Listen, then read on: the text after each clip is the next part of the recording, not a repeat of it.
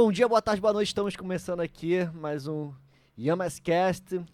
Eu, Duda e Arthur. Estamos recebendo um ícone do mundo musical, um cara que virou referência para muitos DJs que estão hoje aí e que se reinventou como muitos da nossa profissão durante a pandemia. Bem-vindo, DJ Nelsinho. Poxa, obrigado pelo convite, cara. Muito legal estar por aqui. É, eu sei que vocês estão começando esse trabalho agora, muito legal, muito profissional, muito organizado. Estou bem feliz de estar aqui. Que Obrigado, bom. Show. E a gente achou que foi um, a gente teve um bate-papo antes aqui, né, para se aproximar mais, para conhecer, para falar um pouco sobre o nosso trabalho. E aí quando eu fui começar, eu falei, caraca, ele é especialista nisso daqui, em transmissão, em imagem, além do trabalho de DJ, que já é conhecido há milênios, o cara tá fazendo uma arte fenomenal na internet, né? E você teve que se, se reinventar, né, Nelsinho, nesse período, porque o nosso mercado não faliu, uhum. né? Eu acho que uhum. falir é uma palavra muito pesada, Sim. mas estagnou e retrocedeu de uma forma que a gente não tem uma previsão para voltar a trabalhar daquela forma que a gente há anos fazia, né? Pois é, quando os eventos começaram a parar, meu último evento ano passado, quer dizer, em 2020, foi dia 9 de março. E aí foi quando começou essa coisa da pandemia e tal, vamos parar de fazer evento. Falei, tudo bem, beleza. Aí a gente fica em casa, a gente imagina que a coisa vai passar em duas semanas, né? Aquela do início, né? Você não fazia ideia de como ia ser, como não ia ser. E aí você fica, beleza, vou ter duas semanas de férias. E aí, tranquilo e tal. Aí na rádio estava mandando os programas gravados de casa. Você tem que também aprender a, a fazer tudo direitinho. Vinha, tá, beleza, tranquilo. E aí, quando começou a passar o tempo, eu comecei a perceber que os meus sets mixados no YouTube estavam crescendo vertiginosamente. As pessoas estavam buscando uh, escutar mais música do que antes. Uhum. Eu falei, opa, pô, peraí, de repente tem alguma brecha nisso. E comecei a ver grandes artistas fazendo lives. E eu não fazia ideia, nunca tinha aberto nenhum programa de live, não fazia ideia de como se fazia em casa. Sabia que dava para fazer pelo celular e tal, mas que não ficava com uma qualidade tão boa. comecei a tentar estudar isso. E nessa época não tinham tantos vídeos tutoriais no YouTube para você poder aprender do zero. Eu falei, cara, vou começar a ver. Eu comecei a ver os programas que se faziam transmissão, e aí peguei meu Mac, MacBookzinho e comecei a tentar fazer. E aí acabou dando certo. As pessoas começaram a assistir. Aí eu imaginei que fossem só ouvintes da rádio que fossem buscar uh, essa minha live no YouTube. E depois eu vi que a grande maioria era de fora do Rio de Janeiro. Eu falei, gente, mas como assim? Aí eu questionava até. E as pessoas começavam a procurar uh, os meus sets e viam que eu estava online e começavam a assistir as lives. E nisso meu canal começou a crescer bastante. E com isso, uh, como eu não tinha uma estrutura montada em casa, eu fazia com o celular ligado no computador, é, por diversas vezes é, ficava desincronizado o áudio. Então você acaba tendo que aprender forçadamente. Sim, sim. E aí a gente quer sempre evoluir, né? A gente que está sempre. Que a gente, as pessoas que gostam mesmo da profissão, que amam a profissão, querem sempre melhorar. Assim, eu não sei se essa coisa de signo, tem gente que acredita, gente que não, eu sou virginiano, e aí eu sempre gosto da coisa muito certinha. E eu comecei a, a, ver uns gringos fazendo e comecei a ver, caramba, eu podia, fazer com chroma key. Mas aí eu comecei a ver uns vídeos, nossa, chroma key é muito difícil. Tem a luz frontal, tem a luz retro, tem não sei o que. Eu falei, cara, é muito complicado, não vou fazer. Aí eu falei, vou fazer. Aí peguei o, o tecido chroma key emprestado Ele já rádio. foi pro hard, assim, né? Não. quis começar mas e, e, o chroma key dele pro... não é aquela coisa tosca. não. Que fica metade aparecendo da cabeça não. do dinossauro e aparece a sombra aqui em não, volta. Completa, é outra coisa. É outra, é, outra coisa. Mas é porque quando você começa a procurar, hoje deve ter mais vídeos uh, mais atuais. Mas no início, quando você vê os vídeos assim, as pessoas botam um terror. Falam, olha, você tem que ter uma luz tal, uma marca tal do refletor. Eu falei, cara, não, não vou investir nisso porque eu não sei se vai dar retorno. E aí eu comecei a ver que não era tanto assim, tão difícil assim. Aí beleza, comecei a fazer em casa, peguei o chroma emprestado da rádio, o pano, montei na sala de casa, coitada da minha esposa. E aí desmontei a sala, literalmente desmontei minha sala. É, eu tinha uma bancada com os toca-discos, com a controladora, com os discos, tirei, arrastei tudo do lugar e montei na sala. E aí eu vi que as pessoas estavam começando a curtir essa coisa do chroma, porque cada live eu estava fazendo com um tema diferente. Aí fiz uma live como se eu estivesse na praia, coloquei uma camisa florida. Aí outra como se estivesse num bar, coloquei uma, uma camisa de botão preta e tal. Então acabou virando um clima diferente a cada sexta-feira, que eu comecei a fazer toda sexta-feira. No início você fala assim, caramba, é, é entre aspas um passatempo barra mostrar o seu trabalho. Mas aí você imagina, pô, daqui a pouco as coisas vão voltar. E não voltar. Vou ficar assim um mês, é. né? O pessoal vai aumentar minha rede social, o pessoal vai me conhecer, daqui a um mês pô, vou ter mais gente me chamando para tocar nas festas. Né? Exatamente. Né? E aí, a maioria dos DJs começaram a fazer, né, começaram né? Também fazer. live. E aí eu via que tinha alguns que não tinham tanto engajamento. Até a galera que tava mais hypada. Eu falei, caramba, o que, que tá acontecendo? Por que, que será? Aí comecei a tentar entender esse público. E aí eu comecei a ver que a grande maioria que estava assistindo eram famílias. E aí, como eu não tenho o costume de colocar músicas em versões explícitas, eu só toco versão light, eu comecei a perceber que a galera, durante esse período, estava preferindo ouvir isso porque estava com a família em casa. Uhum. Né? Não tem aquela coisa de chamar os amigos e beber todo mundo não, junto todo e tal. Mundo preso Exatamente. E aí eu comecei a falar, cara, isso pode dar um samba legal. Beleza, comecei a tocar, fazer e tal. Cara, só que chegou a um nível que você acaba é, tendo que se reinventar o tempo inteiro. Pra não ser aí, mais do mesmo. Exatamente. Aí o YouTube começou com aquela coisa do bloqueio, né? Na verdade já tinha, porque a gente nunca tinha se deparado em fazer lives extensas, extensas, tocando músicas de diversos artistas, e a culpa em si não é do YouTube, são de contratos das gravadoras com os artistas. E aí também não é culpa, são acordos. Acordo. Né? Porque eu vejo... automático, né? É, exatamente. Que eu vejo que as pessoas falam, não, é culpa que a, a, a, a, rede social não deixa a gente trabalhar. Não, são acordos comerciais. Na verdade, tá? põe a culpa na gravadora, que é a gravadora que... Que fez algum acordo, com o artista, aí pode ter sido opção do artista não deixar, tem, tem uma porção então, de coisas. Esse, vou fazer esse parêntese agora na tua história.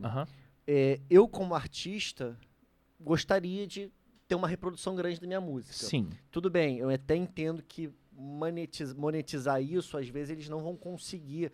Você tá tocando set ali, botou uma música. Vou dar um exemplo aqui, da Anitta.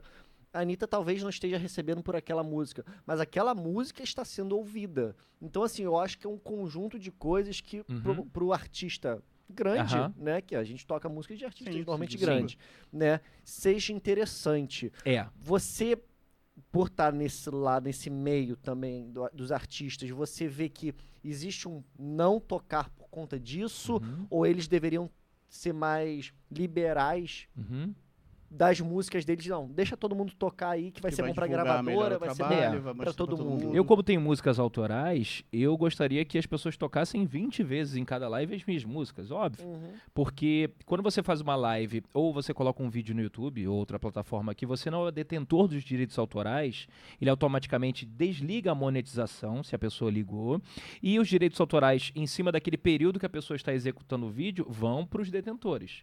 Então, eu gostaria que as pessoas tocassem 20 vezes, eu como artista, né? Uh, alguns uh, preferem que não, preferem que as músicas sejam executadas no próprio canal. Isso é questão pessoal de cada um, né? E algumas gravadoras, por acordos comerciais, não liberavam. Tipo, ah, tem uma música que eu adoro, amo, a música que até hoje você toca, as pessoas gritam, que é da Sonic It Feels So Good.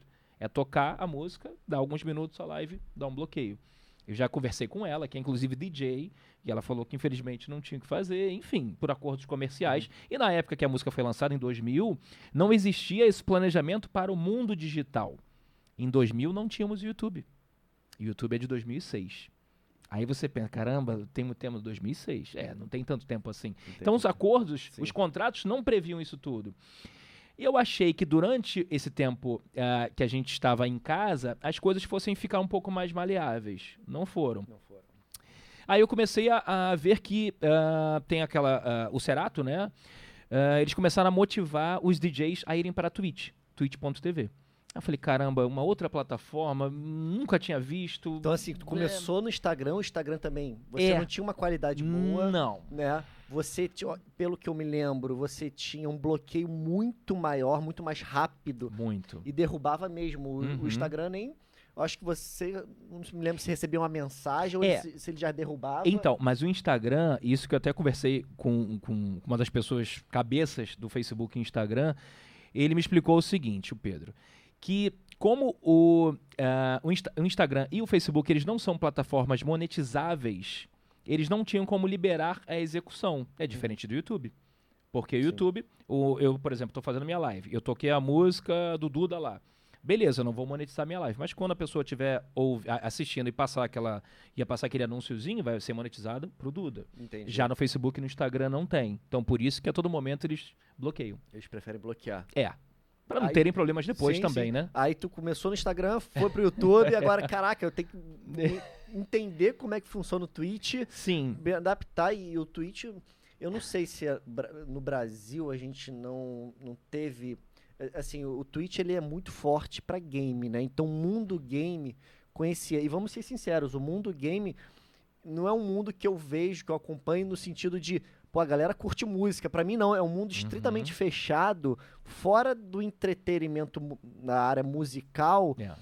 Que as pessoas não estavam adaptadas no Brasil a Sim. isso. Uhum. Diferente, uhum. eu acho, de outros países, que outros países, grandes artistas, fizeram Twitch. Tanto uhum. que eu acho que teve uma difusão muito boa do Twitch por conta desses artistas. Uhum. E aí, então você não tinha muito conhecimento aqui. E aí tu teve que, pô, acabei de ter que aprender uma nova tecnologia ali, um novo, uma nova é, rede social. Porque o grande X da Twitch para os DJs é que durante a execução da live você não toma bloqueio. Você pode fazer uma live extensa de muitas e muitas horas, que durante a execução não tem um bloqueio. O que acontece é o seguinte: por conta dos acordos internacionais, quando você acaba a live e salva, e aí passa o robozinho lá para identificar as faixas que você tocou. Certo. Algumas ficam mudas. Então, aquela coisa, não existe uma plataforma perfeita para os DJs fazerem lives hoje. Só que eu prefiro mil vezes eu estar digamos que mais tranquilo, dando atenção ao chat, dando atenção à transmissão se está com qualidade boa, escolhendo boas músicas, do que ficar ainda mais pensando, caramba, será que o YouTube vai me derrubar agora durante a live? E aí a gente tem um ponto também complexo, que é levar as pessoas para a Twitch. Sim. Então, ultimamente, o que, que eu tenho feito? Como a gente ainda não está normalizado nesse momento, eu faço live no YouTube e na Twitch ao mesmo tempo. E aí eu faço duas horinhas no YouTube, sempre avisando, galera, olha, daqui a pouco a gente vai ficar somente na Twitch. E isso eu acabo conseguindo pessoas que percam um pouco do medo. Porque a gente sempre tem uma restrição com uma Sim, rede social claro. nova. Mais uma coisa para instalar no computador, é, mais uma é, coisa para né? instalar, instalar no celular. celular. Exatamente. É, criar conta. Exato. E saber e, como é que funciona outra o mecanismo é, todo, Uma né? outra filosofia totalmente diferente, né? De, Sim. Até mesmo, acho que pra gente como artista, a gente depende dos fãs, do público, Sim. de nos não que nos paguem, mas deles valorizarem o nosso trabalho e quer, quererem uhum. dar um agrado. E Sim. o Twitch é uma facilidade grande para isso, né? É, no YouTube a gente tem o Superchat, né, que funciona como se fosse um destaque, né? Quanto maior o valor que se paga de Superchat, mais tempo a sua pergunta ela fica em destaque.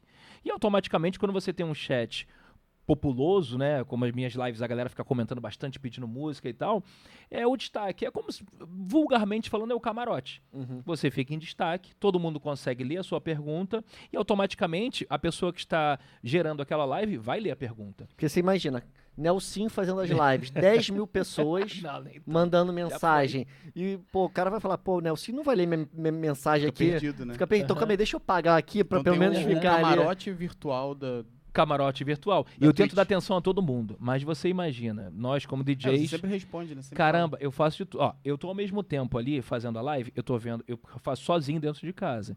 Eu tô vendo a conexão, eu tô vendo se a câmera tá direitinho, se o som não tá distorcendo. Isso só da live. E vendo se não tem problema com direitos autorais. Além disso, eu tô vendo a galera que me chama no WhatsApp durante a live, a galera que marca no Instagram dizendo que tá assistindo, porque é muito legal quando a pessoa está curtindo é, o seu som e te marca lá. Sim. Eu vou dar sempre o repost. Sim. Então eu faço várias coisas além do chat. Mas eu dou atenção ao chat. Só que tem uma hora que você tá tão ali, caramba, que é normal, DJ, você quer fazer sempre um set legal. Que a pessoa. Porque qual é, qual é o grande objetivo de um DJ no evento?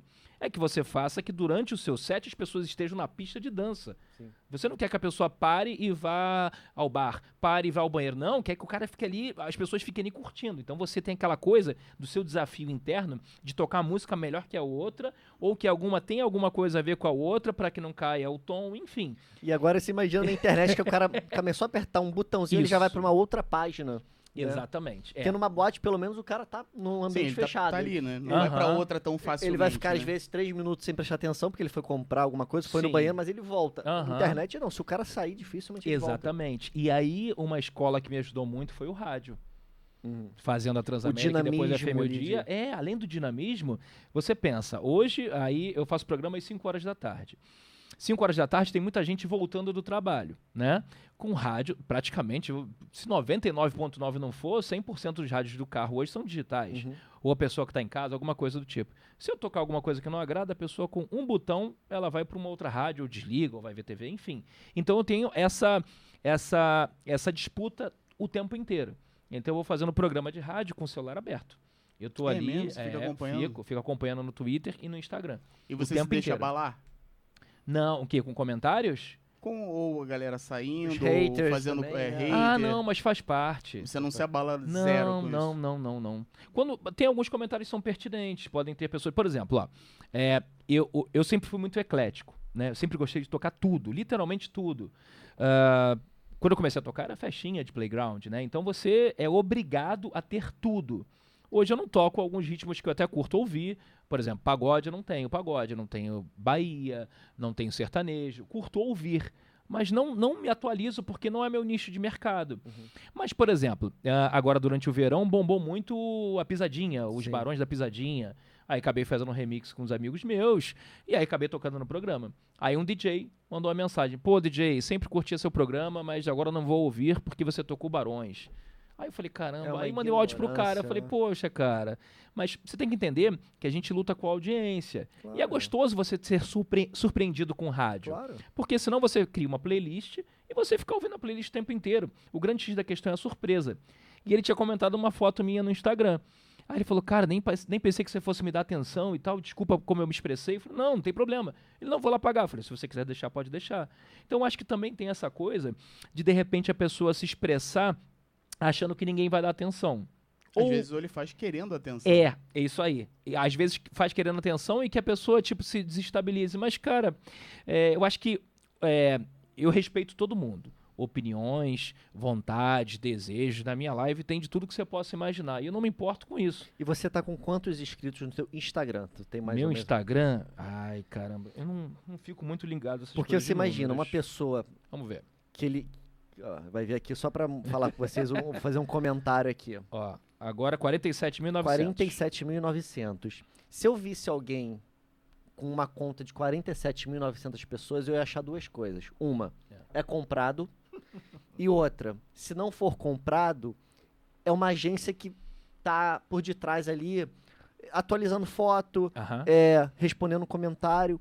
Não, e no teu caso não, é você que cuida, é. você que responde, você se preocupa. Sim. E esse feedback é muito legal pro, pro teus fãs. Sim. Né? Caraca, é o próprio Nelsinho uhum. que tá me mandando uma mensagem respondendo, ou agradecendo, Sim. ou até discordando, que nem foi uhum. esse caso. Então a pessoa, caraca. É, é, é mas às vezes o, tem esse caso do hater que ele comenta algo uhum. desagradável, justamente para ver se você é. ou dá um bron uma bronca, ou sim, se... sim, sim. Ou apaga, porque ele pode apagar. É, porque ele já se sente feliz. Eu fiz ele é. apagar, tá vendo? É, mas eu acho que o comentário é ruim se você conquista uma base de fãs você falou uma coisa muito importante, a coisa de comprar seguidores e comprar. Uh, existiu uma época, não sei se existe hoje, né? As pessoas comprando, quero números e tal. Eu, se você for ver o meu Instagram, a última foto que eu postei tem um mês, talvez. Eu não ligo para essa coisa de criar fotos, criar ensaio e tal, não sei o que. Eu posto que tá me dando vontade naquele momento. E no Stories eu uso muito mais, mais 90% da repost pra galera que tá curtindo meu som do uhum. que o próprio criar um conteúdo ali. Quando você cria uh, uma base de fãs, se você tem um comentário negativo, os próprios fãs vão lá e, e explicam de uma forma, digamos que lúdica, que aquele comentário não é muito pertinente.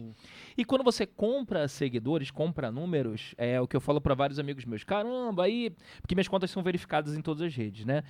E aí é, as pessoas falam, mas caramba, como se consegue isso? Eu falei, você tem que ter relevância, você tem Sim. que postar um conteúdo relevante tal. Não são números. Tanto que meu número não é gigantesco, milhões, não bate milhões. Minha, minha rede está 47,900 no Instagram. Se você compra seguidor, também é um, um assunto muito interessante, você fica refém. Quando você compra seguidor, você está comprando vários perfis que foram criados apenas para aquilo e eles começam a seguir o seu perfil. Beleza, vamos dizer que uma pessoa tenha 100 seguidores, ela comprou 900 para chegar a mil. Beleza. O que acontece? As redes sociais nunca entregam seu conteúdo para todos os seus seguidores. Uhum. É humanamente impossível. Imagina se você segue mil pessoas e se mil pessoas postam uma foto por dia. Você não vai conseguir ver o feed todo. Sim. Então, o robozinho, que é o que eles chamam de algoritmo, né? Uh, ele começa a identificar o que, que você mais vê, né? Que tem aquela, aquela coisa da impressão. Você está olhando o Instagram. Se você para na foto, você não precisa fazer nada, nem curtir, nem comentar nada. Você parou, ele conta uma métrica chamada impressão. Ele já identificou que você se interessa naquela conta. Então, no próximo post daquela conta, você vai ver. Se você, meu amigo, só recebe foto de bunda, é porque alguma coisa tá errada. As indicações é. para seguir também. Ou certo, só... de repente. Não tem nem como enganar. Tipo, o cara tá do lado da mulher ali. Só tem foto de bunda, a mulher, pô, mas por que você só recebe foto de não, bunda? Isso entrega na hora, as indicações, Entre... é. né? tipo, só aparece exatamente. ou só comida. É, né? é, exatamente. Então, aí quando a pessoa compra esses seguidores, uh, eles não têm ação nenhuma. Uhum. Você teve, imagina que uh, todas as redes elas querem mostrar o que é mais relevante para os seus seguidores. Se a ferramenta que ela não sabe que você comprou é 900 seguidores, ela fala assim: caramba, essa pessoa está se tornando relevante. Vamos mostrar o conteúdo novo para essas 900 pessoas. E aí não tem ação nenhuma. Ninguém interage. Não. Aí o cara fica refém. Porque ele vai ter que comprar like. Quando ele compra like, não são daquelas contas. Ah, são de outras então contas. Não adianta nada. Então vai ficar um círculo vicioso vai. que não vale a pena você mostrar um número bonito. Porque depois você vai ter muito mais trabalho para resolver isso. Porque nunca vira orgânico, né? Não. É, é, acaba que nunca retroalimenta o teu ciclo e não Exato. adianta de nada. Mas uhum. eu percebi que assim, ó, vou botar, acho que um ano atrás isso. É, é um recente não recente, não sei se é recente um ano atrás para a tecnologia, Sim. mas as pessoas começaram a se ligar muito nisso do tipo, calma aí, essa pessoa aqui tem dois comentários na isso. foto, tu entra, é. tem... O cara tá com 10 Sim. mil seguidores e tem 50, 100 curtidas. Uhum. Então as pessoas começaram a notar que aquele cara estava fazendo algo de má fé uhum. para gerar um, um, conteúdo inexistente ali na, na rede e, dele. E eu já vi acontecer o contrário. A pessoa tinha 15 mil seguidores e de repente apareceu com 3. Uhum. Eu não sei se a plataforma bloqueou. Não estaremos ou nomes. Não, teve uma limpeza. Não. Teve uma época que teve, teve uma, uma, limpeza. limpeza. Teve, ou se teve. a pessoa mesmo se deu conta de que tem um árabe, um chinês e um, um, um indiano pinguim, é. não faz muito sentido. É, e, e para o nosso meio artístico, isso também é ruim. ruim. Por quê? Se de repente uma pessoa vai contratar, que seja um DJ, uma banda, um artista, enfim por conta do número de seguidores, achando que, poxa, se essa pessoa ela tem 2 milhões, sei lá, vou estipular um número, 2 milhões de seguidores. Aí o cara faz uma conta, poxa, se 10% virem aqui, pagam as contas, é tudo direitinho. E de repente a pessoa tem aqueles números todos falsos. Leva família só. E não arrasta ninguém. Uhum. E aí, enfim, é, só, só queria abrir esse não parênteses porque... Não serve pra nada, só serve pra dizer que é, tem. Não vale a pena. É. Não Realmente vale a pena. não vale a pena. E vocês achando que a, o papo ia ser só de DJ aqui? é, até... Tá vendo? Só tá ensinando as blogueiras como tem que trabalhar.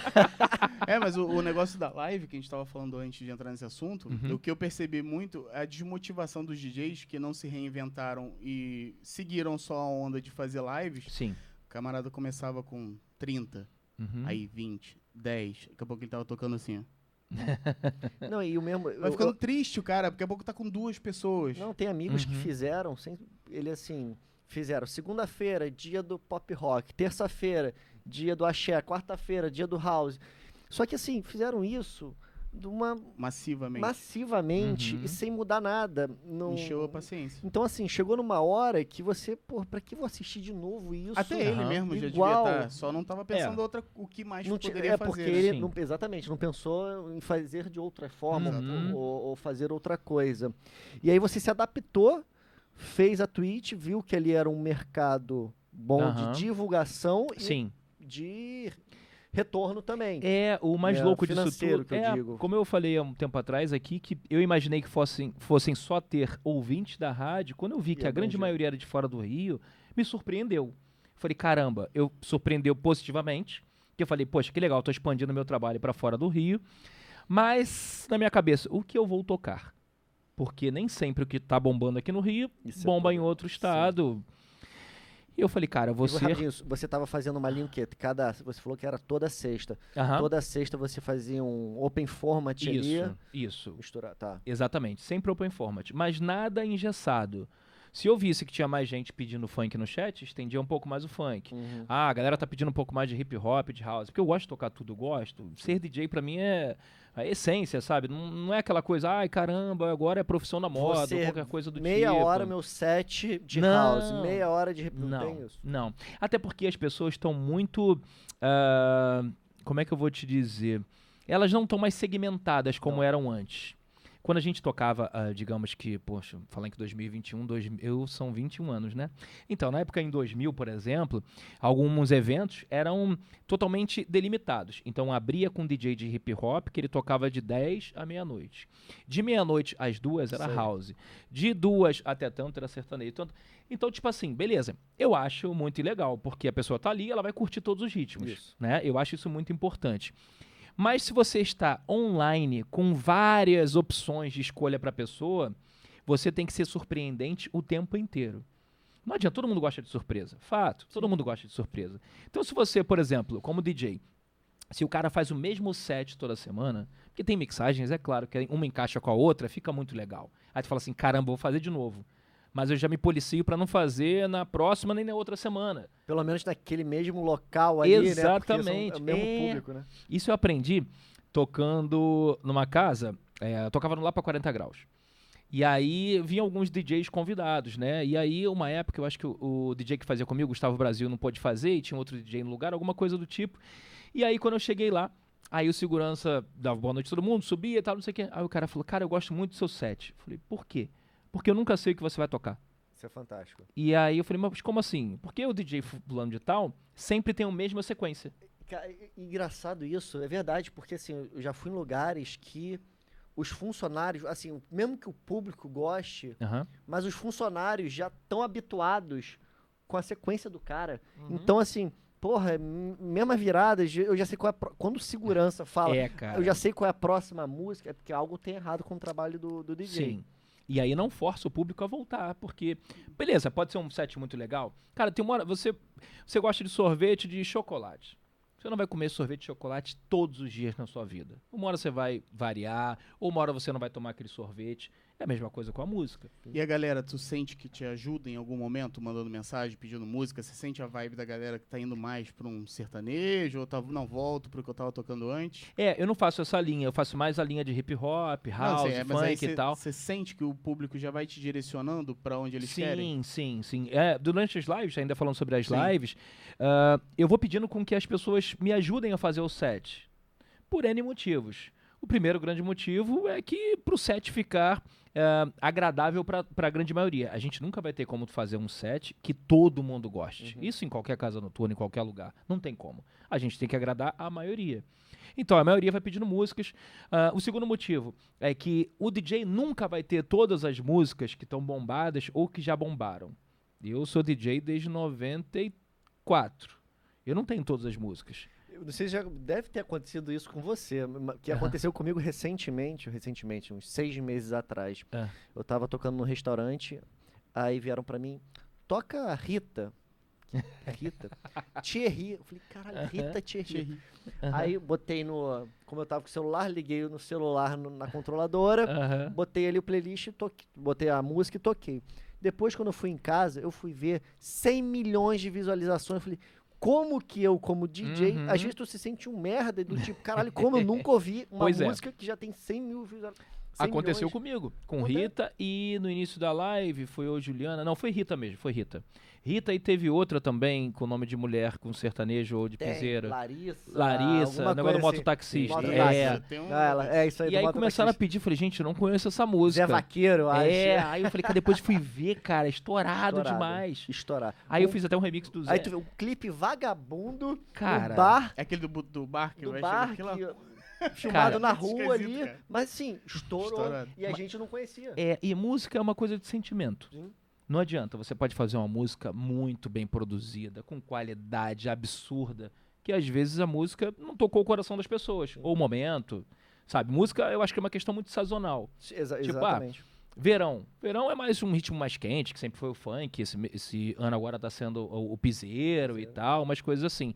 Já na época mais fria, um sertanejinho, um R&B, um rap nacional. Tudo acho que tem um pouco a ver com o nosso clima. Porque a gente usa música pra tudo na vida, né? A gente sempre escutou uma música da antiga. Você lembra de alguma coisa? Ou época da escola, ou quem tinha um namorado ou namorada antiga, ou enfim. É, a música remete a muitos bons momentos. E às vezes até quando você quer sofrer, você bota uma música Põe, pra sofrer pô. sacou?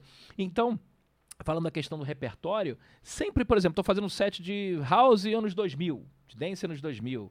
Aí eu vou lembrando lá Global DJs, Rise Up e tal, não sei o quê. E sempre tem alguém que pede alguma música que bombou na época e eu não lembrava que Não eu tinha nem lembrava. CD, sabe? Ah, Então isso pra mim tá sendo muito legal porque tá até enriquecendo as minhas playlists. sim. Então, ah, e a galera vai ajudando nesse sentido, vai ajudando fazendo superchat também, porque eu não coloco como ah, imposição, nem como pedido, nem nada. As pessoas vão lá para poder ajudar. E na Twitch ainda tem o tal do Hype Train. Por- quando você começa a receber uma quantidade de bits durante um determinado tempo, ele habilita um Hype Train, que é como se fosse um joguinho. Tá? Durante esse tempo do Hype Train, você tem que conquistar não sei quantos bits, e que os bits eles são equivalentes a centavos de dólar. E aí a galera vai ajudando e tal, e quem ajudou naquele Hype Train, durante aquele momento, ganha um emote ah, diferenciado.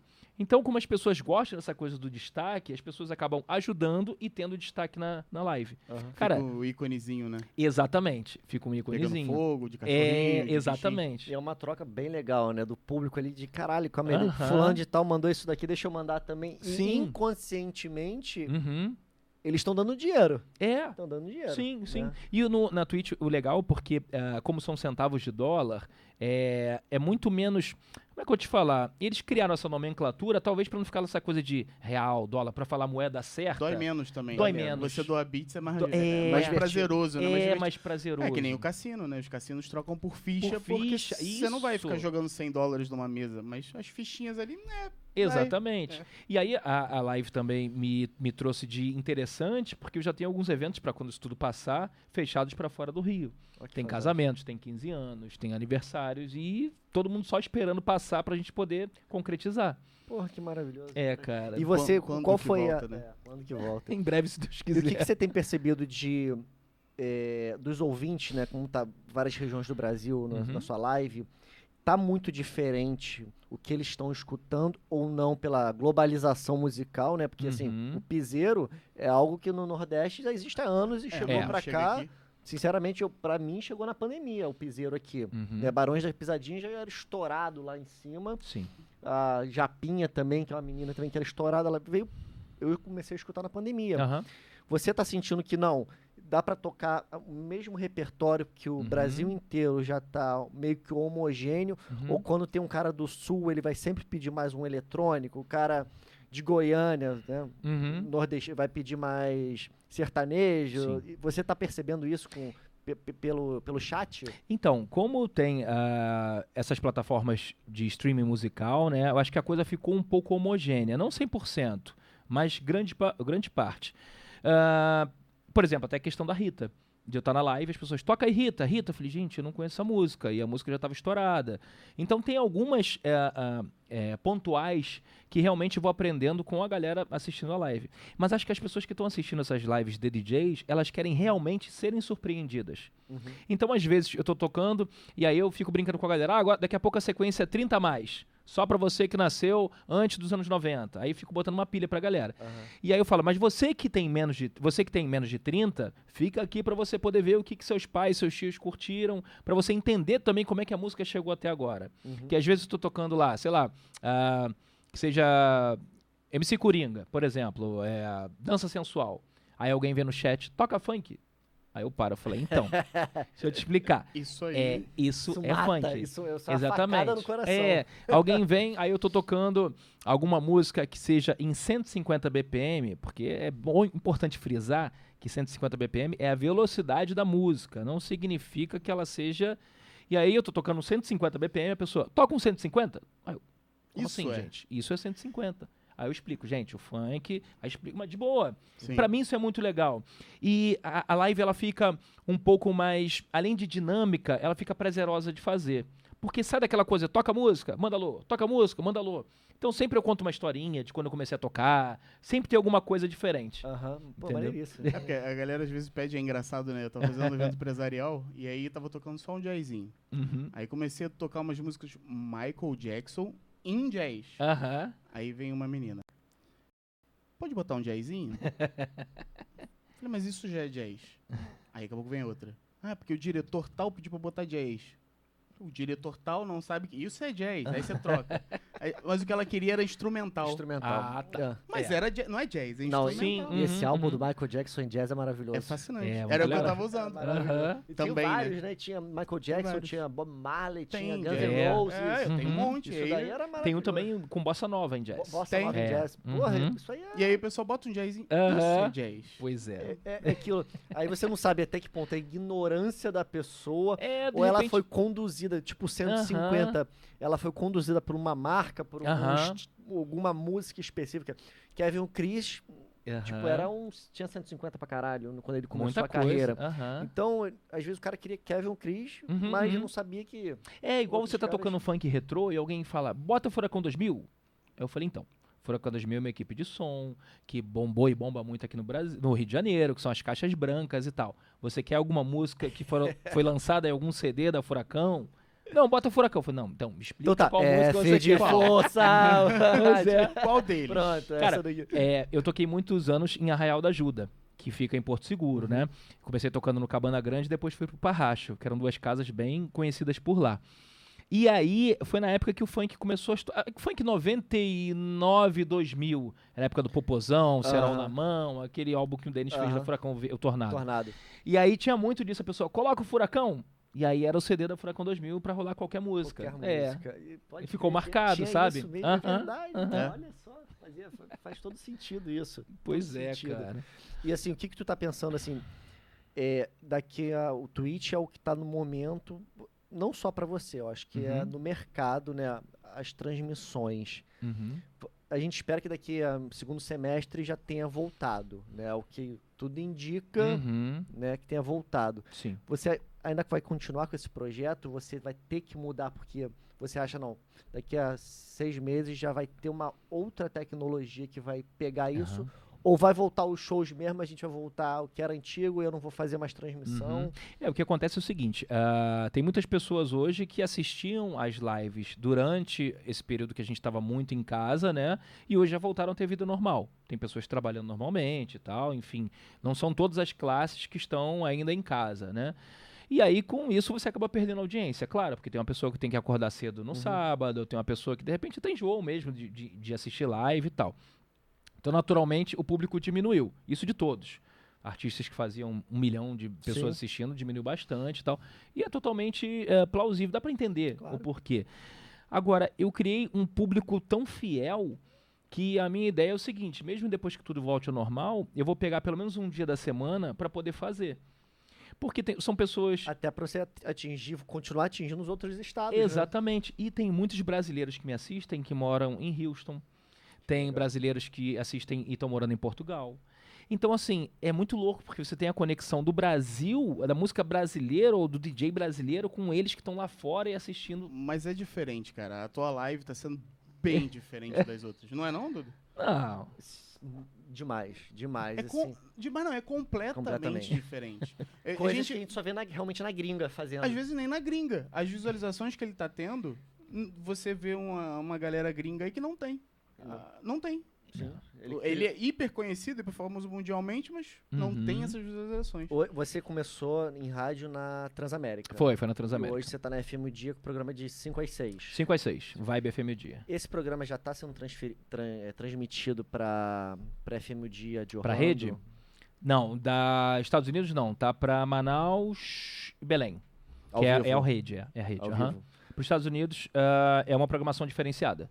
É, eu vejo muito falar da, da, da rede dos Estados Unidos, mas não, ninguém sabe explicar direito o que é, o que acontece. É uma o que vai programação diferenciada, é. É, diferenciado. Mas é produzida lá? Não, aqui. Aqui? É produzida aqui. Ah, Tudo tá. Tanto que lá eu acho que não tem nem locutor de lá, né? É a Tuane que faz pra lá. se É, se eu não me engano, é a Tuane. Ela aham. que faz. É. E lá é só um, como se tivesse um servidor.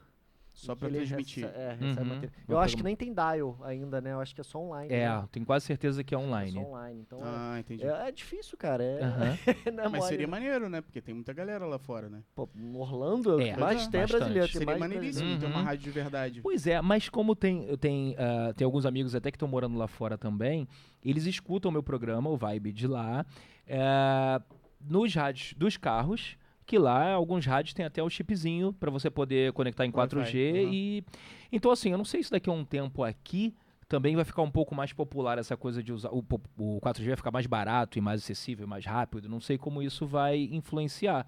Porque lá fora tem muita rádio online, né?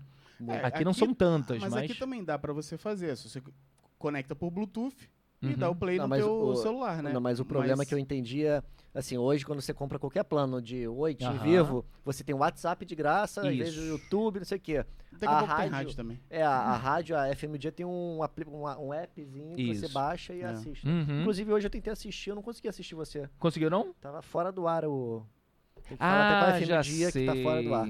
Eu não sei quando que vai ser colocada é, essa live, essa nossa nosso papo aqui no ar, mas tem umas novidades aí, eles estavam ah, testando hoje. Ah, eu acho que eu não posso falar ainda que não sei quando vocês vão colocar esse vídeo, mas é legal, a pessoa vai poder assistir pela TV, só isso que eu posso falar. Oh, já entregou aí o, é, bastante vem coisa. Aí, vem aí. Mas, mas acho que vamos botar esse vídeo hoje no ar, né? Não, não é isso não.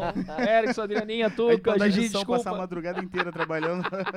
e assim, vamos mudar o... Não mudar o foco, porque o, o foco do Nelson, acho nem sei mais se o foco do Nelson é música hoje, né? Produz tanta coisa, né? É. Se quiser contratar é. ele como VJ também, Eita, ele tá aí, ele faz tudo. Mas a gente teve uma conversa muito legal que a gente ainda não teve aqui é, sobre a nova geração de artistas que tem vindo, né? Que pra gente, eu tô com impressionantes 20 anos de carreira, Nelson espero que tenha mais que eu. Deve ah, não, ter, eu sou mais certeza, jovem que você, cara. Com certeza. Mas a gente vem acompanhando uma geração mediatista que está surgindo, graças à tecnologia também facilitando Sim. muito o acesso às músicas e ao público ao também. Público, uhum. né? E não vieram com uma bagagem que é uma bagagem do cara que começou montando som, Fazendo é, extensão, montando extensão, XLR, né? consertando o microfone. Ah, entendendo onde é que está o problema no som. Oh, se alguma coisa acontece de problema, ele já tem a expertise de, não, para esse tipo de problema daqui, é a energia que está muito alta, uhum. ou é o cabo que... Até identificar o sinal, né? Você está chegando no mixer, tem tá, a galera sim. que... E você vê que assim, isso é um problema hoje ou não o mercado mudou para essa galera nova que está uhum. vindo e a, não tem uma necessidade e ou eles nem querem correr atrás para isso uhum. de evoluírem de calma aí, deixa eu aprender como é que é todo o sistema aqui, já que esse é o meu trabalho. E não é o todo, é, né? é, é só é aquilo ali básico, que tá na tua né? frente. É só aquilo ali. Sim. Né? Coisas que hoje, por exemplo, se eu apertar um botão ali e sair pro próximo DJ tocar, uhum. se ele não perceber que eu botei a música de correr de trás para frente, é. ele, ele, não sabe botar, botar o normal Está com problema no equipamento, não está lendo a música, até que um condição resolva. Né? E então, a tua então. bagagem é dessa bagagem de meter a mão, de aprender tudo, né? Pois é, eu acho que é, o ser humano em si, ele é muito reativo à nova geração. Isso em qualquer. Eu vejo as pessoas falando em todas as esferas de futebol, artista, enfim. Não é uma coisa específica para DJs em si. Porém, uh, a gente que tem uns 20 e poucos anos de carreira, a gente acompanhou isso quando uh, não era glamuroso ser DJ. Uhum. Quando eu comecei a tocar, eu fazia as minhas festinhas escondidas da minha falecida mãe, que ela era contra total, porque na minha época Bandido, o cara que trabalha. DJ é, é vagabundo. DJ é vagabundo, não quer trabalha em noite, vai querer usar droga, hum. e graças a Deus, a única coisa. É, eu só bebo Coca-Cola, é a única coisa, o resto nada. E aí a gente hoje entende, né? Quando a gente é mais velho, a gente entende a preocupação dos pais. Total sentido. Total sentido. Sim. Mas na época era muito complicado. Eu toquei numa boate é, na, na Rua do Ouvidor, no centro da cidade, que eu ficava do lado da cozinha. E eu não via a pista.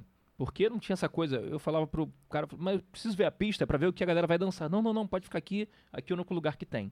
Eu vinha para casa, fedendo a gordura, e beleza, ganhava meu cachezinho, tudo bem. Aí fui tocar numa casa longe, que eu morava no Meia. Fui tocar, era em Nova Iguaçu. E meu cachê era o táxi de volta. E naquela época também a gente tocava 5 horas para comprar um, no máximo, dois discos, que cada disco tinha uma música, que eram os discos single, né? Custavam 13 dólares na época, eu lembro disso até hoje. Enfim, uh, além dessa parte de tocar em boate, você fazer as festinhas. Fazer as festinhas significa que você tem que arrumar um carro para você fazer o frete, você tem que ter o seu baú com os fios, você tem que aprender a fazer sua tomada, fazer as ligações, uh, ver o que está funcionando e o que não está. Além de ter o repertório, mexer na luz. Então, isso tudo eu acho que acaba ajudando a gente na coordenação motora, tá? E eu acho que acaba também dando aquela experiência para se acontecer qualquer tipo de problema, não que você saiba de imediato, mas você sabe o caminho inverso até achar esse problema, tá? Você não vai desligar a luz, você vai procurar, um é o cabo RCA, um é não sei o que, vai voltando para trás.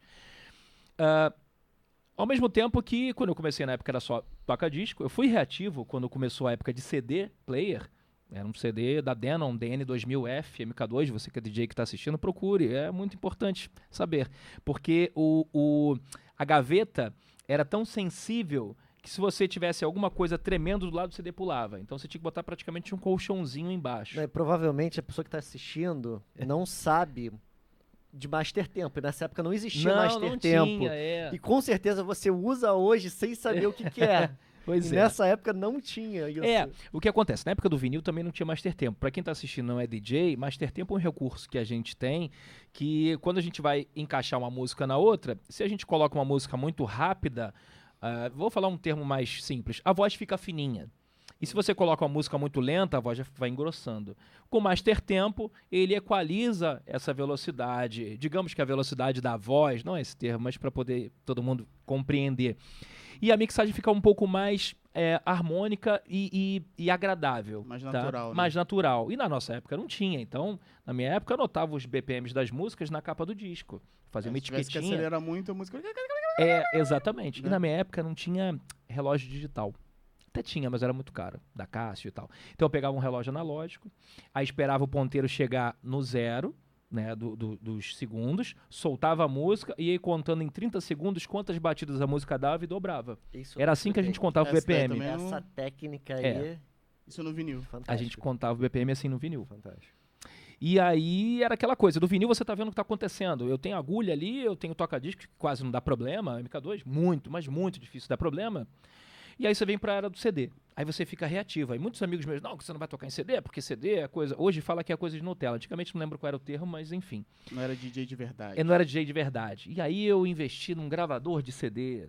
Então, assim, a, a gente foi uh, uh, evoluindo. O gravador de CD que eu tinha da Pioneer, eu comprei com dois amigos meus. Era tão caro na época, uhum. que nosso cachê também não condizia para poder comprar um gravador de CD. Era a mídia for consumer. Era a mídia mais cara, que o gravador só gravava com disco de cabeça para baixo. E aí você tinha que esperar o disco todo para gravar. Aí depois veio o mini disc. Então a gente acabou acompanhando isso tudo e você acaba que meio que sendo forçado a entender aquilo que está acontecendo né? Você não tinha, ao mesmo tempo, uma internet com um tutorial. É, o que eu vejo é que as pessoas hoje, não falando dos DJs, o público, o mundo, está muito preguiçoso. As pessoas não querem entender para que serve tal botão. Sim. As pessoas ficam reativas. Caramba, não vou, porque isso aqui eu não vou usar. E de repente alguma coisa que pode deixar o set um pouco mais dinâmico, mais legal, enfim. E aí eu vejo que uh, os mais novos eles deveriam dar um banho na gente absurdamente com tecnologia. Tá porque tá eles já nasceram na, na, época. Exatamente. Tem todos os tutoriais uhum. explicando como funciona o mixer, Sim. todos os botões, é. a controladora. É. Perfeito, coisa que não tinha na época. Sim, porque hoje é muito, é, é muito mais complicado você pegar o seu avô, sua avó para ensinar o WhatsApp. É, do que você pegar uma galera de 20 para poder aprender. É a mesma coisa que eu vejo a partir dos DJs. Não tem como generalizar, porque tem uma galera da nova geração que está muito empenhada em fazer um trabalho muito bom. Mas tem também aquela galera que está indo no modismo. Sim. Olha, é, ser DJ hoje é estar no palco é e falar com as menininhas e ter produtor. Às vezes o cachê não dá nem para pagar a estrutura, mas ele quer estar tá ali para poder ter, para ser o popular. Uhum. E o popular na nossa escola, como é que era? O cara tinha um Walkman da Sony, o cara tinha não sei o quê, e na época do bip, né? O bip pendurado na cintura, teletrim, teletrim isso aí. Então eu vejo que hoje é, uma, uma parcela, não tem como generalizar nunca, mas, é uma, mas uma parcela. parcela cara. É uma é, grande parcela. É porque hoje a gente consegue ver todo mundo. É Antigamente, por exemplo, eu morava no Meia, então tinha aquele nicho de DJs ali da Zona Norte. Eu não conhecia a galera de Jacarepaguá, por né? exemplo. É, eu tinha Verdade. amigos no Grajaú, fazia muita festa com a galera do Grajaú, Verdade. da Tijuca, alguns e tal. Então você não tinha acesso a todos os DJs. Hoje com a internet, todo mundo que virou DJ, bota lá no Instagram DJ, você acaba tendo acesso e vendo. E ficou muito mais fácil compartilhar. Então, e eu vejo que, uh, infelizmente, a galera não está fazendo, não todos, mas uma parcela não está fazendo com amor aquilo. Não que, que tenha, Mas eu acho que se você propõe a aprender alguma coisa, eu acho que você tem que se dedicar. É, não é que o cara precise virar produtor da noite Não, por é dia. demonstrar um pouco de interesse É. em todo, toda a estrutura Sim, que você está sim. trabalhando, Mas né? sim, são pessoas que você vê que não vão chegar na nossa idade de carreira. Não vão, vai ser uma coisa muito rápida. ali, Passageira, é. Passageira, É. que daqui a pouco o próprio mercado vai sumir com eles. É, porque tem gente que tá procurando fama. Fama. Não tá procurando fazer um set Amor. legal, de ter aquele É, é repertório. É diferenciado, sabe? Uhum. Quando a gente tem amor, e não tô falando só dos velhos, não, dos novos também, quando você tem amor ao que você tá fazendo, é. Poxa, é muito legal você escutar uma- um outro tipo de som e identificar alguma similaridade com o que você toca. Porque a música é a mutação. Uhum. O rock, a, a rock, rock é Elvis Presley, Beatles.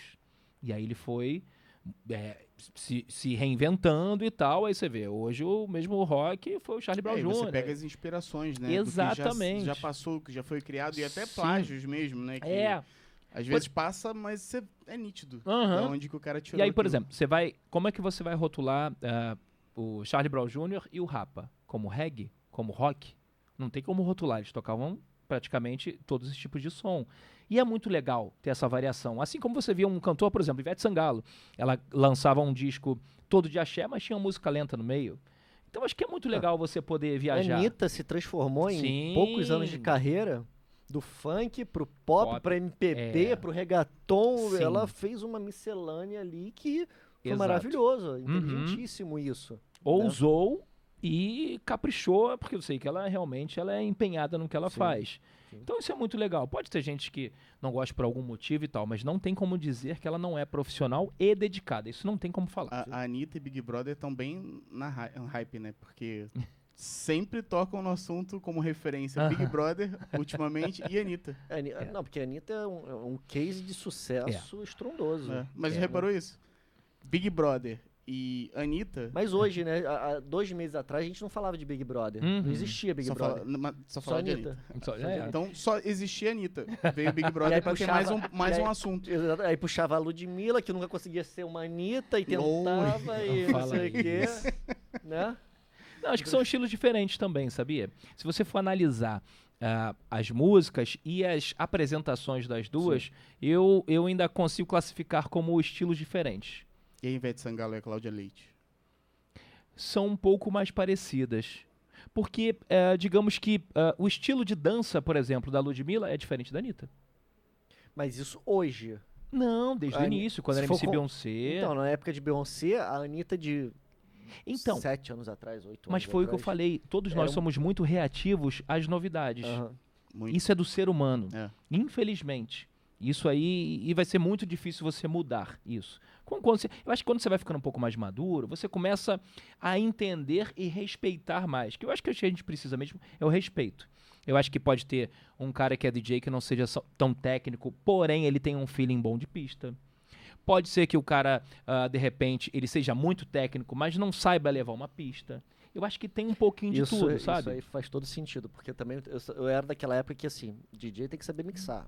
É. DJ não fala no microfone e tem que saber mixar. Aham. Se ele fizer, se ele falar no microfone e não saber mixar, não é DJ. É radia- Só é, que- Falava que era radialista. É radialista. falando no É. Então, microfone, assim, é só que o mercado mudou. Mudou. Hoje o DJ, ok, se souber mixar, Uhum. pontos. E tem que falar no microfone. Sim. Você precisa. Claro, você vai num evento de música eletrônica, é um outro perfil. Mas eu acho que o principal é que o pessoal fica, ah, não, não, tá, não tá mixando bem, não sei o quê. mas o cara tem o feeling. É. É sentir principal. Isso é o principal. Hoje eu Sim. vejo muito assim. Não adianta o cara vir cheio de técnica e a pista Não. vazia. Por exemplo, estou fazendo a rádio. E o meu grande objetivo na rádio é não fazer o mesmo set que eu fiz ontem ou anteontem, ou enfim. Porque eu quero que a pessoa esteja lá para poder ouvir um set diferente. Até Tem porque o teu ver- horário é aquele horário que tá saindo do trabalho. Então aquela mesma pessoa vai estar dias. Exatamente. Todo dia. Então, tem vezes que eu, cara, eu não vou forçar uma mixagem só para poder ter a mixagem. Problema nenhum. Eu vejo que uma música que não vai encaixar com a outra, boto no ponto certinho, vinheta da rádio e solta a música. Problema nenhum, zero problema. E teu ouvinte tá feliz da vida. Exatamente. Eu acho que o feeling é muito mais importante que a técnica. acho. Eu amo a técnica. Eu sou muito perfeccionista, absurdamente, com mixagem. Porém, eu entendo que o feeling é superior. E além do feeling, tem uma coisa muito importante que as pessoas não percebem, que eu vejo que às vezes alguns dão mole, é O primeiro, eu digo que da mixa, do, do sucesso do set, eu ouso dizer que 60% é a organização da sua playlist. Se você não tem uma playlist organizada, você na hora você vai ficar que nem um louco procurando a música. Se você bota sete versões da mesma música, você não vai lembrar qual é a certa. Você vai ficar procurando que nem um louco e tal. Então 60% ali.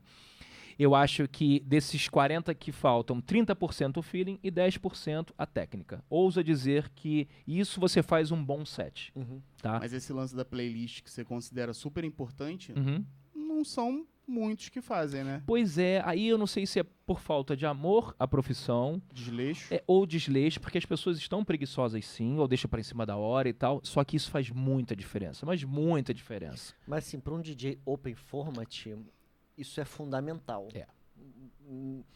E para um DJ que vai tocar, às vezes, funk 40 minutos, Uhum. ele não tem essa necessidade porque ele vai tocar as mesmas músicas que tão, são os hits. Posso Ele já discordar? vai com um programado ali. Sim, posso discordar? Pode, claro, por favor. Porque às vezes alguns produtores colocam dois eventos que. No mesmo evento, dois DJs que só tocam 40 minutos. Uhum. E o cara só tem um hit. A um tocou a música X, Sim, o outro, de repente, vai abrir com a mesma música X. Isso aí. Então, se ele não tem um leque de opções, qual é o diferencial dele pro anterior?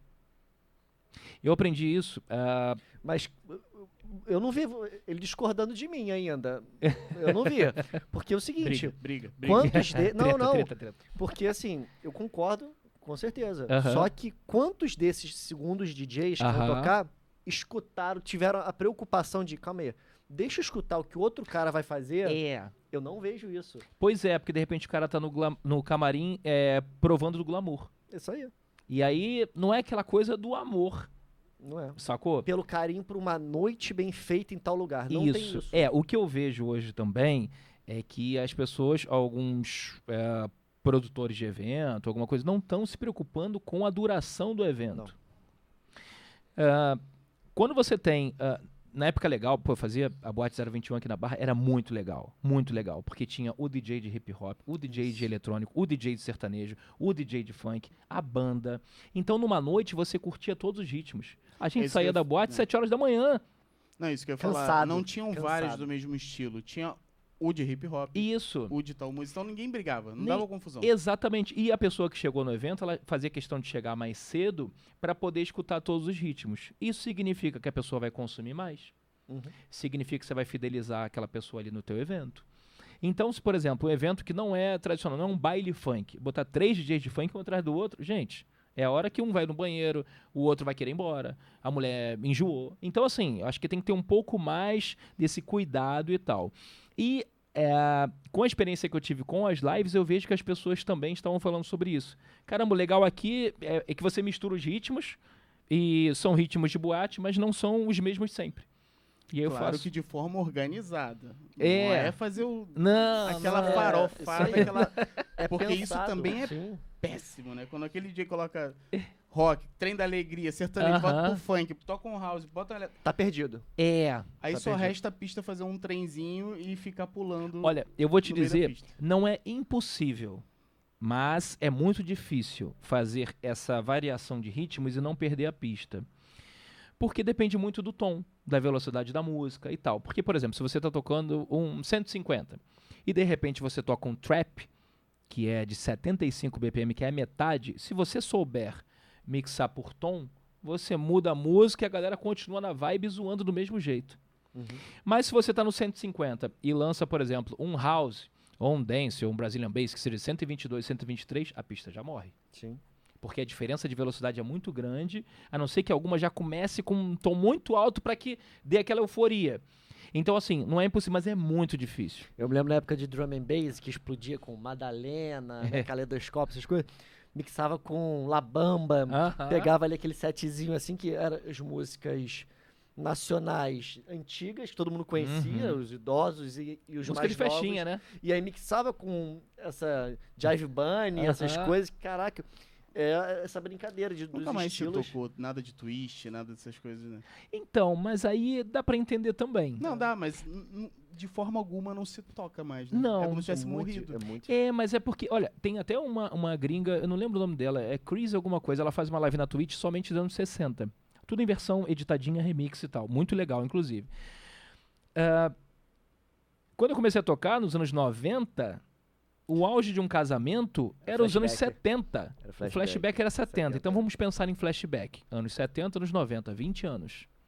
O que muitos, mas muitos não pararam para perceber que o flashback de hoje é anos 2000. Uhum. É 90 e muito.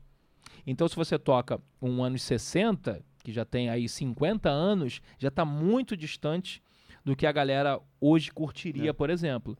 Mas, por exemplo, um garoto, um jovem de 20 e poucos anos, ele já escutou Usher na vida. Yeah. Sim. Já escutou Down for Nelly. What? Nelly. A gente tá ficando velho, por isso. É, pois é. Não parece, mas sim. É. Sim, esse ano. Experientes, já- experientes. Já pularam décadas, né? E a gente É. tá. Tanto que já tem quase 10 anos, quando eu vou em reunião de casamento, eu falo pra noiva: Aham. olha, flashback.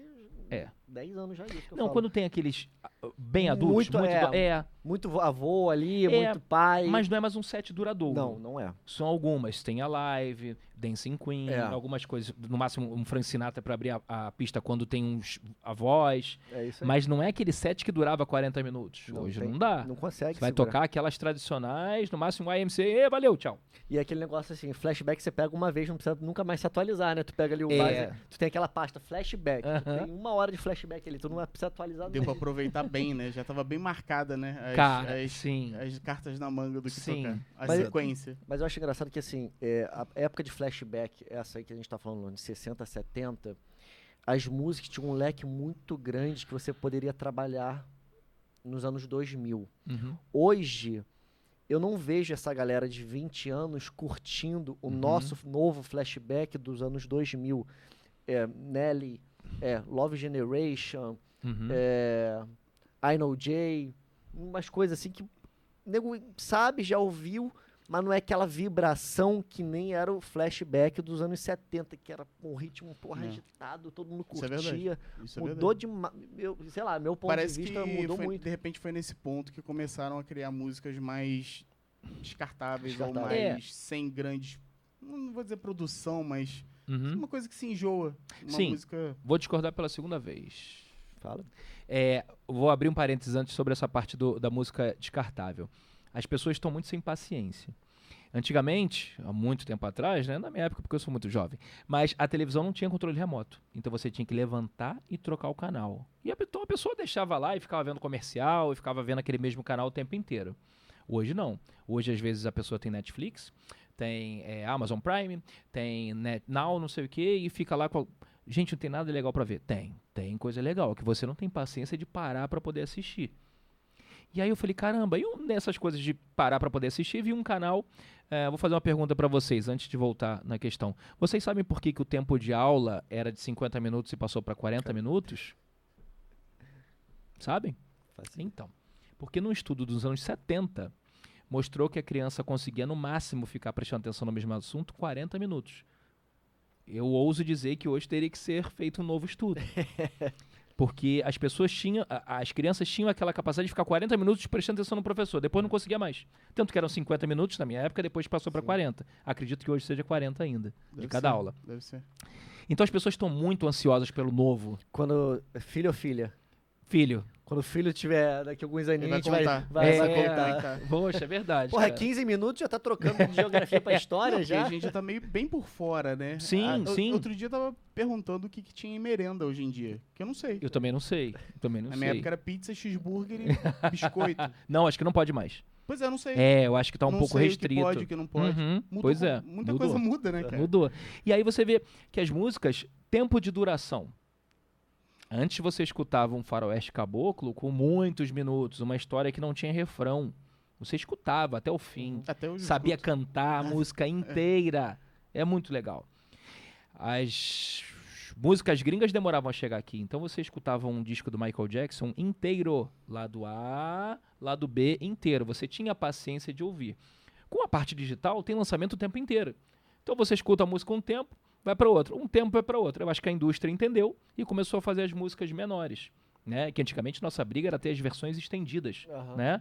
E hoje cada vez as músicas estão durando dois minutos e pouco. Para rádio é muito bom porque você toca muitas músicas durante uma hora, mas ah, o tempo de duração porque as pessoas realmente estão É, mas é. é sabe? Essa tua percepção é verdade. E as pessoas abrem muitas abas. Abre o Chrome, você abre 10 abas. Você não abre uma aba e fica prestando atenção naquilo. Você pensa, hum, eu lembrei de outra coisa. Abre uma aba. Hum, lembra... No final das contas, você não vê nada. A música mesmo, vai trocando rápido. É.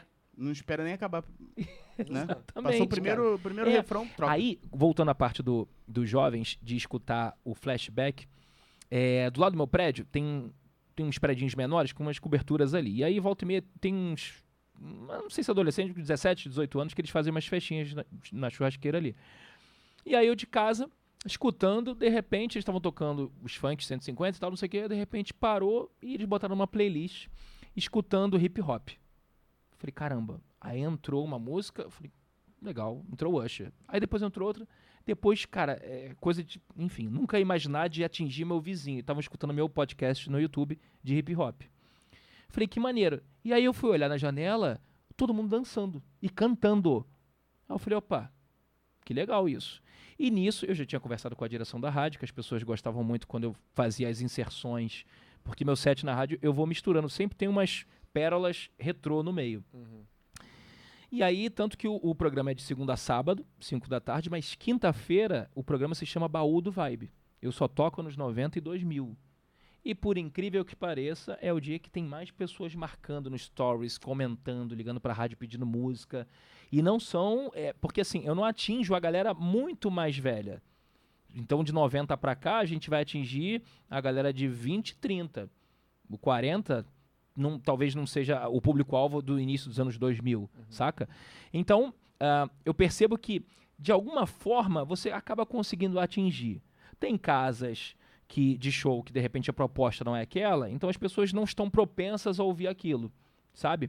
Mas, de repente, em outras, sim. Algumas festas, que tem umas festas retrô Sim. que bombam bastante e tem uma Muito. galera jovem Então, frequentando. Então, é, é, eles têm o flashback deles. A gente que já tá velho e não reconhece isso como um flashback, Flashback. bom o suficiente ou Aham. marcante pra reconhecê-lo como tal flashback. Inacreditável. É. Na minha pastinha de flashback ali, É, tem assim, muda. anos 60, 70, 80, 90. Eu mudei. Eu vou ter que botar agora 2000, 2010. 90, É. 2000, 2010.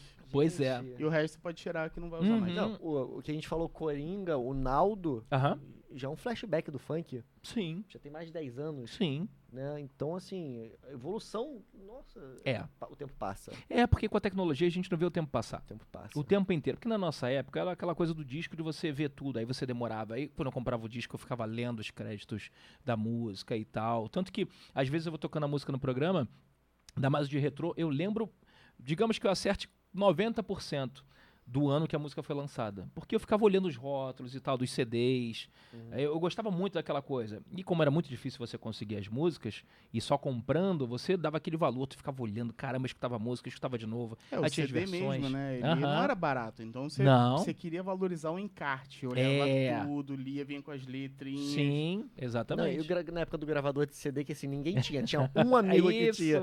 Tinha sempre aquele cara, pô, grava pra mim. Ganhei um aí. dinheirinho com isso, hein? Na Ganhou época, é os DJs. Tu, é, tu era esse amigo, né? Tu era o Era. cara. Antes de virar o mini disc, né? Que era muito mais fácil, pra Aham. poder emprestar um disquete aqui, o cara bota um em cima do outro, no cabo digital, grava direitinho. Pena Aham. que durou tão pouco, né? É, cara, foi um projeto da Sony que não deu muito É. certo. Tinha até um da Denon duplo, é, com pitch, com tudo, mas não sei por Não que não deu certo. É, Não vingou. Eu Eu adorava acho que aquilo, ficava editando isso- no próprio É. botãozinho ali, cortando Toque edit, certinho. Aquilo era... Pior que adorava. isso, só Blu-ray mesmo, né? Que eu levei um tempo pra comprar, gastei uma grana. Eu falei, caralho, É. não e tem mais disc nenhum- laser, Nossa, disc laser. que era então, 12 pô, polegadas, e nossa, que tinha era clipe. bizarro, Era, E era cara. caro pra burro. Muito caro. Vinha uns balãozinhos voando. Aham. Eu lembro de uns discos assim, eram filmagens de balão Aham. em melhor qualidade. Pois é, Que cara. gente- passava na loja, na Fast Shop, Pra assim, que né? isso, né? Pra que, que você ia colocar na tua Uhum. casa balõezinhos voando na televisão? Não sei. É, É, porque tinha uma qualidade melhor, né? Tipo, é- era esquisito, esquisito. isso. É, eu acho que nessa época não tinha o DVD ainda. Tenho quase certeza Não que não, tinha, não tinha não DVD. tinha. Esse foi o primeiro DVD. eu É, não digamos que sim, né? Aí eles encurtaram, acho que discão. 4 GB, né? O DVD, um disco normal. Antigamente, eu acho que era isso. isso. 4 GB. E aí tinham vários clipes. Aí depois veio o PlayStation usando DVD, enfim. É, o É. primeiro PlayStation era com CD, né? Era CD, né? Era CD. É verdade. O segundo que veio DVD, se eu não me engano. O Pois primeiro é. era CDzão, que o pessoal pirateou até não poder mais. É, caramba. Pode crer. Arthur, mais alguma pergunta, algum comentário? tem um monte, né? Dá pra ficar batendo papo Demais, né? até. Fala bem demais, né? É, fala muita história, né? Muita história. É muita história Pô. e não só de música, isso que é, que é o mais É, legal de de tudo. vida, né? De tudo. Então, né? assim, Nelsinho, sem palavras, brigadíssimo. Pô, eu que por ter agradeço o vindo convite. aqui, participado e ensinado muita coisa pra gente aqui. Volta outra vez que tem a continuação das histórias de A parte evento, de dois. festa, e aí vai. E a gente não perguntou como é que ele começou, que é o principal É, po- como é que podemos começou. fazer uma parte 2. Podemos fazer a Que parte tem história. dois. Tem. Tem Ah, história. tem. Tem muita que coisa. eu via ele quando eu, eu não falsificava a carteira, então minha mãe só deixava eu ir pra balada com 18 anos. Ah, Passei o público café, caramba. centro da cidade. É. Ele estava lá e eu não sabia quem era. E hoje está aqui do meu lado. Maravilhoso. Poxa. Bom demais. Fico feliz bom. de saber, cara. Tem- e tem algum projeto engavetado pra frente que você já esteja planejando algo novo que você possa já contar ou tá tudo Então, ainda Tem as produções musicais, né? Porque eu sempre gostei de mexer nas músicas. Isso fica para um papo 2. Mas ah, a coisa da produção musical mesmo, da música autoral, né? É, eu sempre ouvi amigos meus falando, o próprio Denis e tal, cria suas próprias músicas e tal, não sei o que. Eu fui muito reativo com relação a isso. Aí comecei fazendo com um chileno, que ele tinha lançado uma música chamada Baguncinha. Eu tinha escutado a música muito legal. Falei, cara, vamos fazer uma versão brega funk ano passado. E aí fizemos a música, a música bombou, aí fizemos depois Vai Menor, que chegou a um milhão de plays no Spotify, agora há poucos meses. E fiz uma com Coringa e com Colibri, que é o Papapá. Fizemos os clipes e tal, então projetos futuros tem músicas engavetadas, que eu ainda não posso falar porque não temos os contratos ainda. Ah, as lives, mesmo que volte tudo ao normal, eu vou pre- pretendo fazer um dia na semana e continuar com as lives para poder eh, atingir essa galera que de repente não consegue eh, ouvir o vibe no horário certinho. Ah, e para eventos, estamos aí, estamos E o- aguardando tudo. E o pessoal que ainda não tá acompanhando as tuas lives e o teu canal, qual é o canal do YouTube? Então, todas as redes são DJ Nelsinho. Só Todas procurar todas. Nelsinho, sim, todas e barra ou arroba DJ Nelsinho. E junto. entrar em contato contigo pra eventos e projetos em geral. Tem os contatos tanto no YouTube quanto no Na. Instagram, na descrição. e o teu por lá. Instagram qual é? Arroba Também. DJ Nelsinho. Arroba DJ Nelsinho. Todos arroba DJ Nelsinho. Eu, por enquanto, enquanto não tá nessas coisas, movimento normal da nossa vida, eu tô fazendo live toda sexta-feira. Começo 10 horas da noite no YouTube e na Twitch. Depois a gente chama todo mundo pra Twitch. Ah, mas já dá pro pessoal se programar pros eventos É. daqui a me- alguns meses ou Dá, ano, né? com já, certeza. Já é hora, um ano Não, já é tá bom começando. já marcar, já apagar o sinal. Apagar o sinal. agora. Exatamente. É. né? Exatamente. Obrigado, Nelson. Obrigado, Muito bom, obrigado a vocês. mesmo, Foi muito legal o papo. Foi, Duda. E quem quiser, Se inscreve no canal, dá aquele like, marca o sininho. E até a próxima. valeu, tchau. Muito bom. Show. Muito apertado pra ir no banheiro, meu Deus do céu. Obrigado. Nada, cara. Eu que agradeço vocês aí. Gostou? Deixa no banheiro. Maneiro, maneiro. A gente vai tirar uma foto. A gente fa- fala diferente do tradicional também, sabe? É, isso é legal, porque às vezes